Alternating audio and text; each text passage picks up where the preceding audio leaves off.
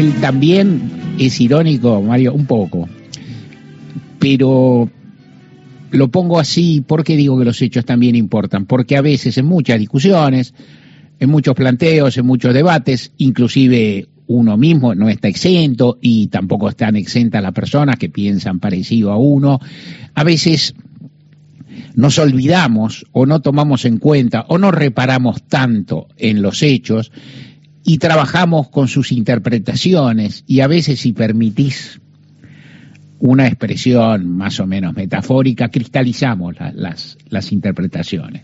O sea, las interpretaciones se transforman en metáforas, en metáforas, en imágenes congeladas, y al poco tiempo tal vez lo que olvidás lo que estás costando en su diversidad y perdés tal vez noción de los hechos. Vos dirás, Weinfeld, tan temprano y mamado, puede ser.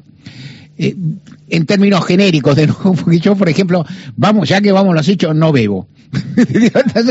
o sea, o sea, si estoy ebrio es por otros sentidos, pero hay algo que te quiero contar, hay, hay una parte que te quiero contar y que no es sencilla. Lo primero que te quiero decir es que cuando hay discusiones sobre debate, polémica, lo que fuera, sobre temas sofisticados, de temas sociales, sobre temas políticos, sobre temas históricos, a veces las posiciones se cristalizan y no es esto no es solo el todo lo que se pasa a denominarse como grieta, que es otra metáfora congelada, etcétera, etcétera, que simplifica y qué sé yo, sino bueno, vos empezás a hablar, definís a tu adversario, en general lo simplificás.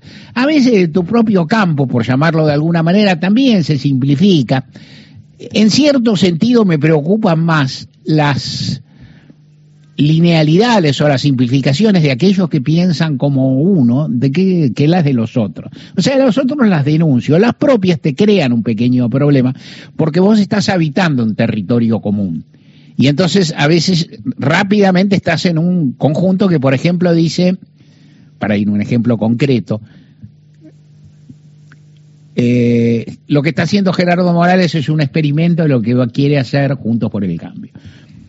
Y entonces yo entiendo la idea, la comparto en general la hipótesis hasta un punto, y después voy y me meto más en los hechos y digo, Gerardo Morales está haciendo esto a propósito, o sea, Gerardo Morales quiso aprobar la constitución para que hubiera una reacción y reprimir, no creo, no creo.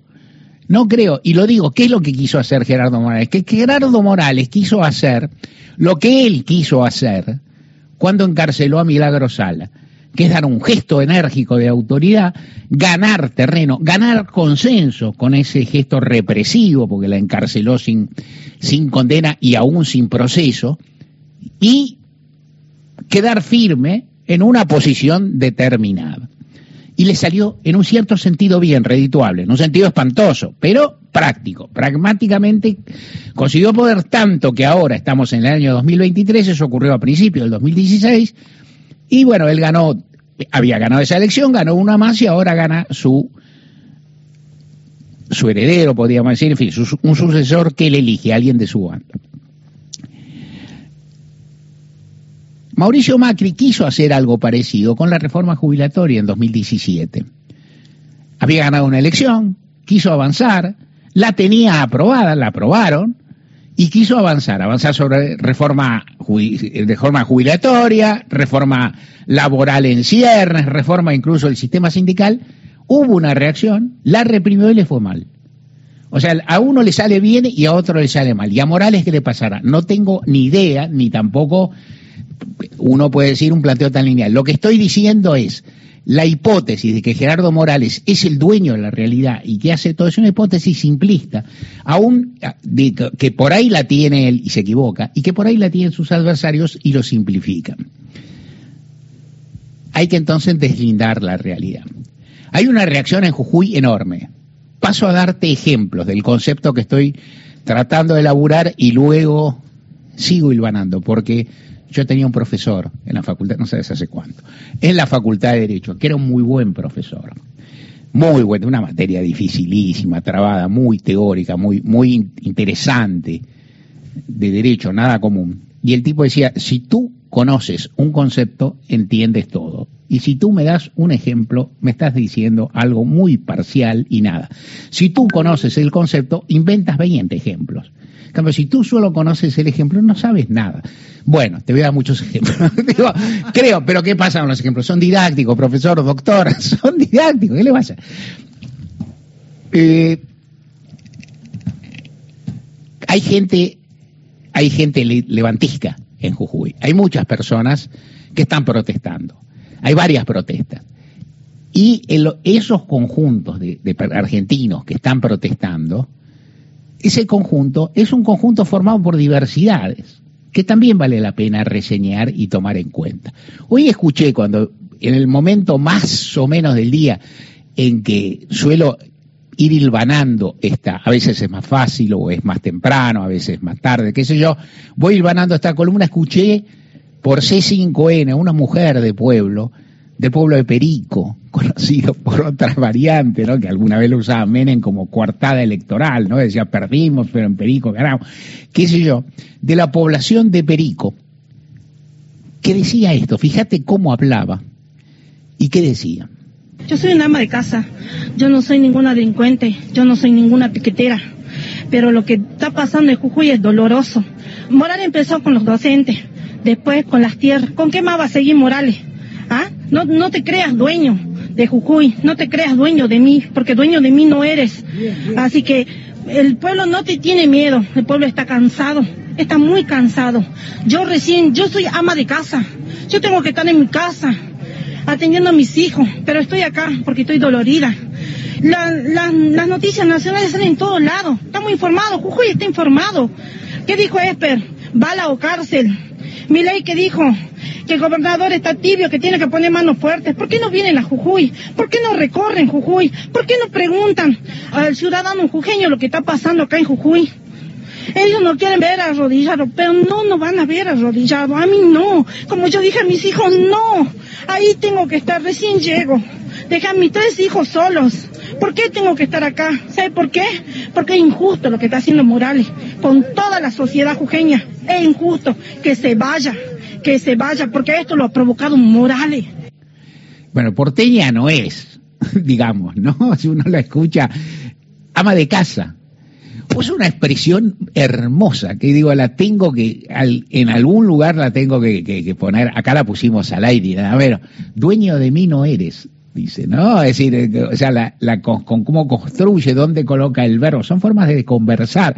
No, es no hay tantas comarcas donde en la Argentina donde diríamos eso de ese modo, ¿no? Es decir, dueño de mí no eres, es ama de casa, reivindica su derecho de serla e inclusive tema para discutir en otro momento, pero es interesante, yo no soy piquetera, está haciendo un piquete, y no es piquete, ¿qué quiere decir? Bueno, se diferencia de otros, de otras personas, a las que ella considera que no tienen sus características. Una mujer de pueblo que se ocupa de su casa, que, que tiene derechos, que sabe de lo que habla, y que ha salido, de un modo, han salido y han bajado y han ocupado las rutas y muchos y muchas de los que ocupan las rutas son básicamente personas de pueblos originarios o poblaciones muy arraigadas que no suelen salir tan rápido, que no pertenecen a la Tupac Amaru, tampoco la, mujer lo dice por ahí, y que tienen una lógica particular que no es idéntica a los docentes, por ejemplo, los trabajadores de la educación, que son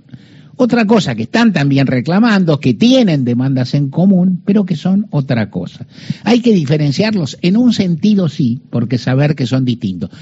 Me viene de, no de casualidad, porque uno trata de mirar mucho, eh, veo un, una, una foto preciosa que saca Ricardo Carrizo. Ricardo Carrizo era un amigo de la casa, era un compañero operador de Radio un personaje entrañable, que ahora milita en el movimiento de, de, ¿cómo se llama? De, de, este, de los curas de la opción por los pobres, es diácono.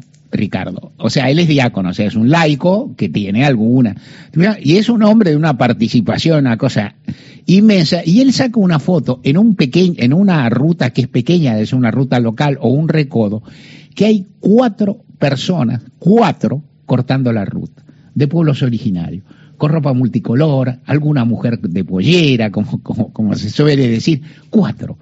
Y están cortando la ruta. Y esos son, esa gente es de ahí y tienen otro lenguaje, otra dinámica, en un sentido, tiene una serie de reclamos específicos que no son idénticos a la de otros compañeros, aunque por cierto tienen zonas tangentes. Y todo eso se tiene que entender.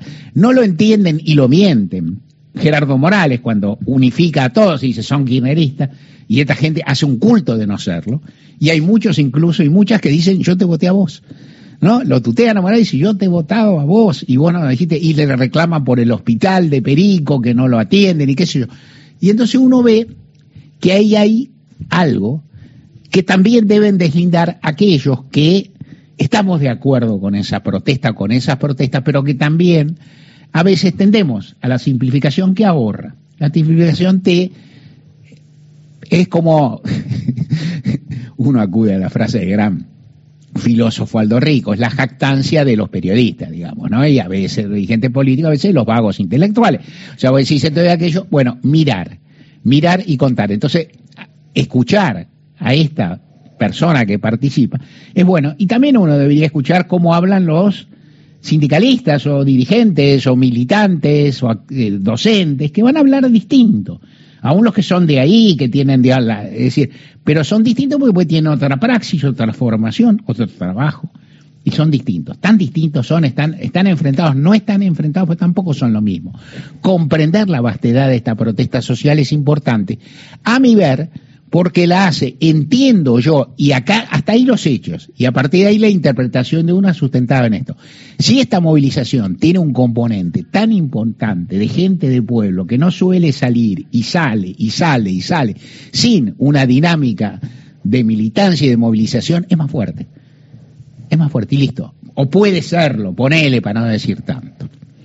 El otro día veía, y me interesa esto en el, sentido de cómo se debe discutir. Por ahí lo conté acá en un momento, pero bueno, si te conté, te conté, por ahí te lo olvidaste, no tiene acá.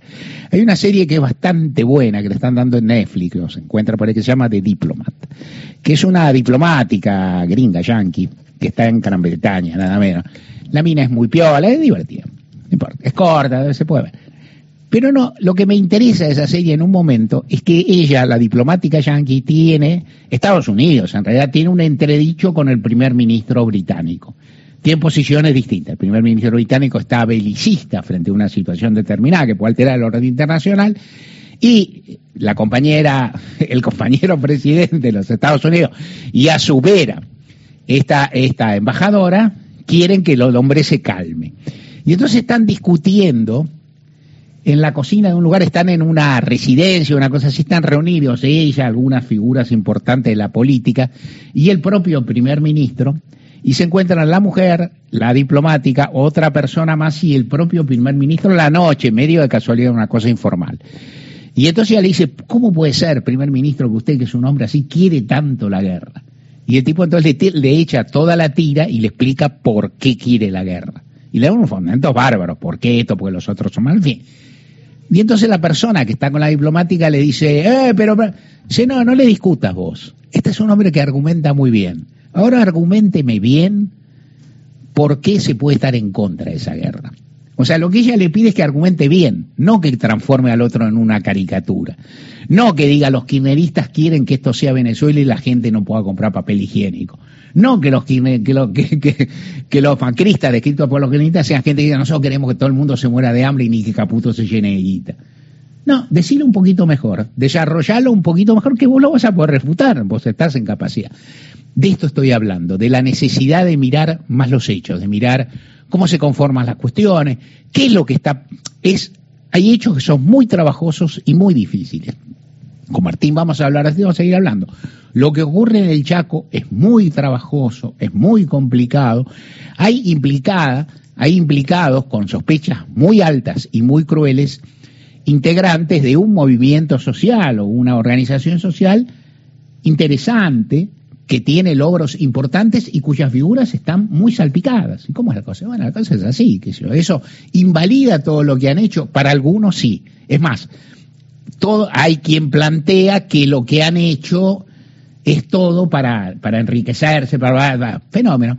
por ahí hay que discutirlo. Es muy difícil discutir frente a un casi seguro femicidio. Es bueno que, sea difícil discutir y es bárbaro.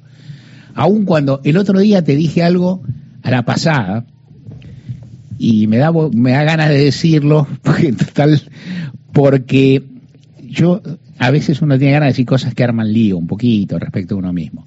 Yo creo que hay ciertas inferencias del movimiento social que existe en Chaco en este momento, que, que, encabeza la, mamá de Cecilia, como, como, como es lógico y habitual, que tal vez lleva a unas conclusiones políticas que no son ideales y que no son correctas, inclusive en lo que yo pienso. Ahora, yo prefiero que en la sociedad argentina las víctimas del femicidio y sus familias tengan un rol protagónico y consigan resultados, aunque a veces esos resultados no me parezcan fenomenales, que frente a lo que podía ser la pasividad, el silencio, la sumisión. Esto es así, vos ni siquiera emancipaste, digo, no, no es lo que ocurrió, hay una capacidad de decir algo, hay una capacidad de reacción y hay una inminencia social. Y entonces, bueno, y entonces a veces que voy a decir, bueno, entonces tenían que haber, no, no, entonces tienen potencia y lo utilizan.